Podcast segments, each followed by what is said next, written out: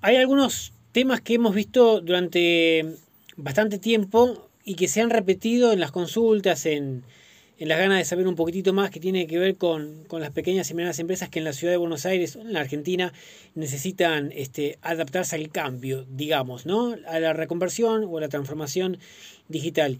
Y tiene que ver con, en la Argentina, de marzo del 2020 a la fecha, cambió muchísimo la forma que tenemos nosotros los humanos, en particular los argentinos, de relacionarnos con el entorno. ¿no? Y, el consumo y el uso de los medios digitales se potenció al máximo, con lo cual las empresas se tienen que adaptar a ese cambio de hábito.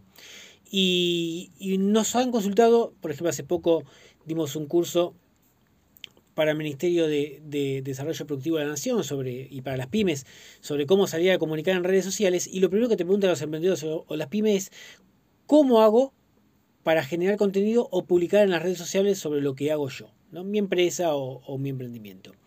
Y, y lo vamos a dar vuelta un poco a la consigna y es lo que no hay que hacer cuando queremos salir a comunicar en redes sociales, que es vender en frío, es salir a comunicar lo que todo el mundo cree que es lo más directo, a cortar el camino y salir a vender un producto con precio, con una promoción, con una oferta. Salir a tratar de vender en frío. Y eso es lo que no hay que hacer. Eh, dicho esto, como marca, como pyme, como emprendimiento, lo que tenemos que hacer es tratar de dar contenido de valor. Es una frase que está muy trillada, el contenido de valor. ¿Qué significa?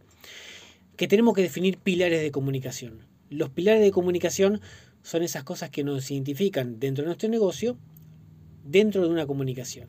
Y vamos a hablar en conversaciones que son cuatro. Conversaciones de marca, que son aquellas conversaciones o contenidos que tienen que ver con promociones, este, producto, precio u oferta. Conversaciones de valor, ¿eh? que es aquel contenido de valor para el usuario, aquel que consume, comparte y recomienda.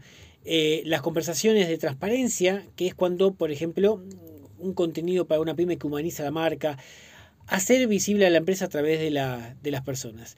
Y las conversaciones de conexión, ¿eh? donde tienen que ver un poco las emociones.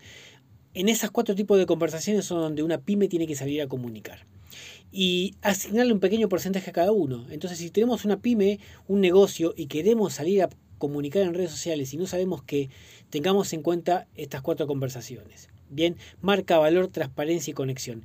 Y a cada una le asignamos un porcentaje. Hablemos un 25% en el mes de contenido de marca, es decir, precios y productos un 25%. Y el resto lo dividimos en, en los distintos tipos de conversaciones.